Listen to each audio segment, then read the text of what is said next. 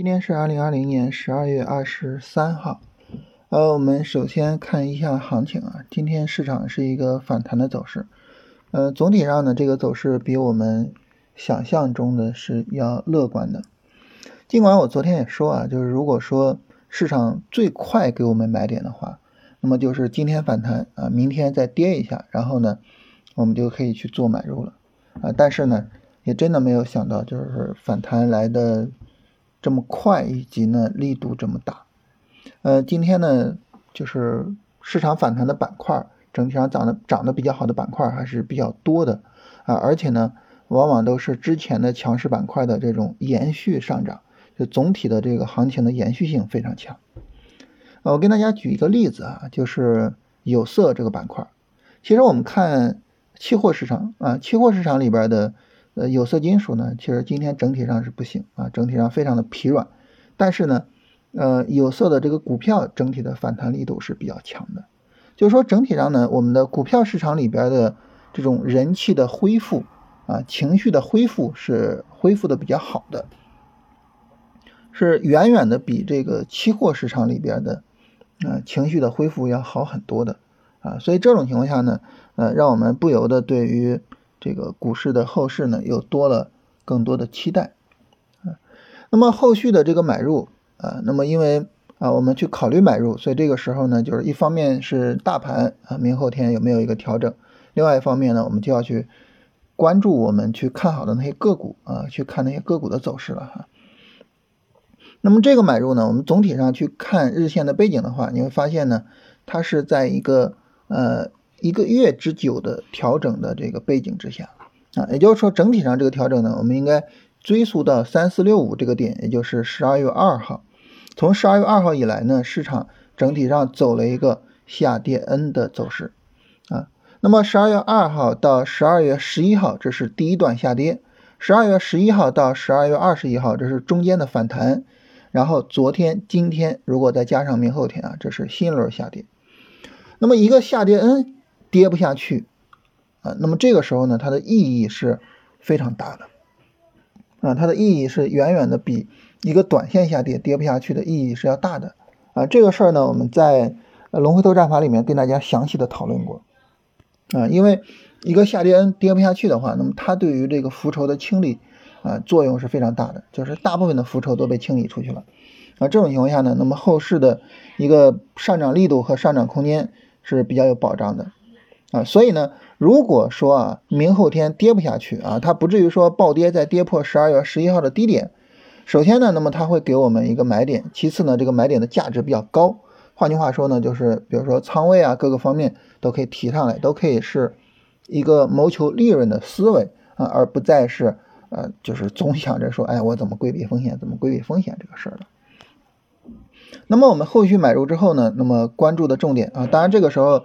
我们到后边还会再跟大家强调啊，我们买入之后，后续关注的重点呢，就是市场能不能向上突破十二月二十一号的高点。一旦市场向上突破的话，那么这个时候呢，三四五零点就很有可能过去啊。然后我们持续了小半年的这么一个市场高位，这么一个心理上的压力，一旦过去的话，那么后市呢，可能就会有一个比较明显的涨幅啊。所以这种情况下呢，那么对于明后天这个买入啊，我们实际上是要好好的去做准备的啊。那么我们做准备呢，其实包含各个方面啊。我们一直跟大家聊说，你买一个股票呢，它包含了资金的准备，包含了心理的准备，也包含了这个技术条件的准备啊。那么在技术条件的准备上呢，有一点很重要，就是关于选股啊，关于选股。然后呢，这个事儿呢，我们跟大家来聊一下。今天为什么特别的想跟大家聊一聊选股呢？啊，因为那个今天上午的时候有朋友问我啊，就说这个买入啊，买入呢，然后呢就是跟我聊这个买点这个问题啊，然后因为他加了我微信，然后我们微信语音聊了半个多小时吧，啊，那么在这半个多小时里边呢，我跟他重点聊一个什么事情呢？我跟他重点聊的事情就是你关注的这个重点啊。有点偏了，就你不要老去想说买点买点买点这个事情，为什么？就是你无论给这个股票什么样的买点，你只要说啊说出现什么什么什么情况就是我的买点。那行，我把你的这些条件编写成电脑的指标，然后呢，去让它从四千多个股票里边去搜，你会发现，怎么也得搜出来几十个吧？今天搜出来几十个，明天搜出来几十个，那那 很容易的上百个股票，你说你咋办吧？是吧？所以买点这个事情，它其实并不重要，或者说它并没有我们想象中的那么重要。那对于我们来说呢，比较重要的是什么呢？比较重要的是买入之前的这些事情，啊，比较重要的是这些事情。在买入之前指的是什么事情呢？我们指的是一个股票它有没有强有力的逻辑，尤其是这个逻辑有没有强有力的引领一个板块的上涨，而不仅仅是一只个股，啊。那么如果说它有如此之强的逻辑，那好，那么我们再去看，在这个逻辑的驱动下，这个股票有没有走出来强有力的上涨？那么它的回调力度是不是比较小，显示大家并没有比较大的卖出的欲望，是不是这么一个情况？啊，如果说这些都没有问题，那好，那这个时候呢，其实你怎么买已经没有那么重要了。啊，我跟大家，呃，就是我我今天跟他聊的时候呢，我举了一个例子。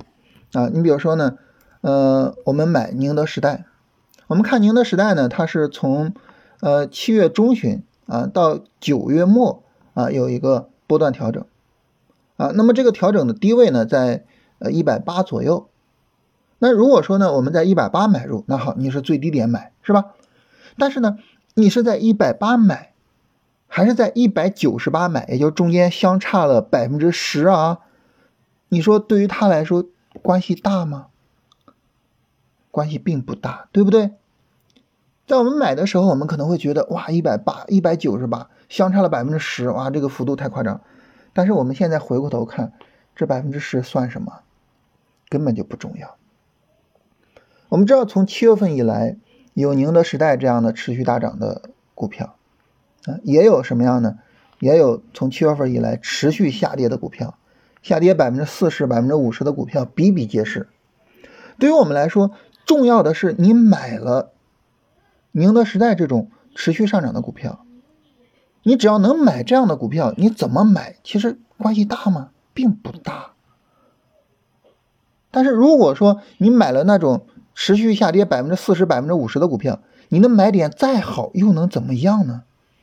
对吧？它能给你多大的反弹的收益呢？啊，你在持有的时候，你的心态能好吗？没有意义。啊，所以呢，这个事儿呢，我在跟他聊完之后，我也想说，今天呢，要跟大家聊一聊，就是我们在做股票的时候应该关注什么。我知道，就是很多时候它是这么一个情况，就是我们总觉得呢，我们的盈亏是点鼠标带来的，所以呢，我们就非常关注点鼠标的动作啊，这怎么买呀？怎么买？呃，怎么卖呀？但其实。你仔细琢磨，你发现盈亏它其实并不是点鼠标这个事情带来的，而是点鼠标之前的准备工作带来的。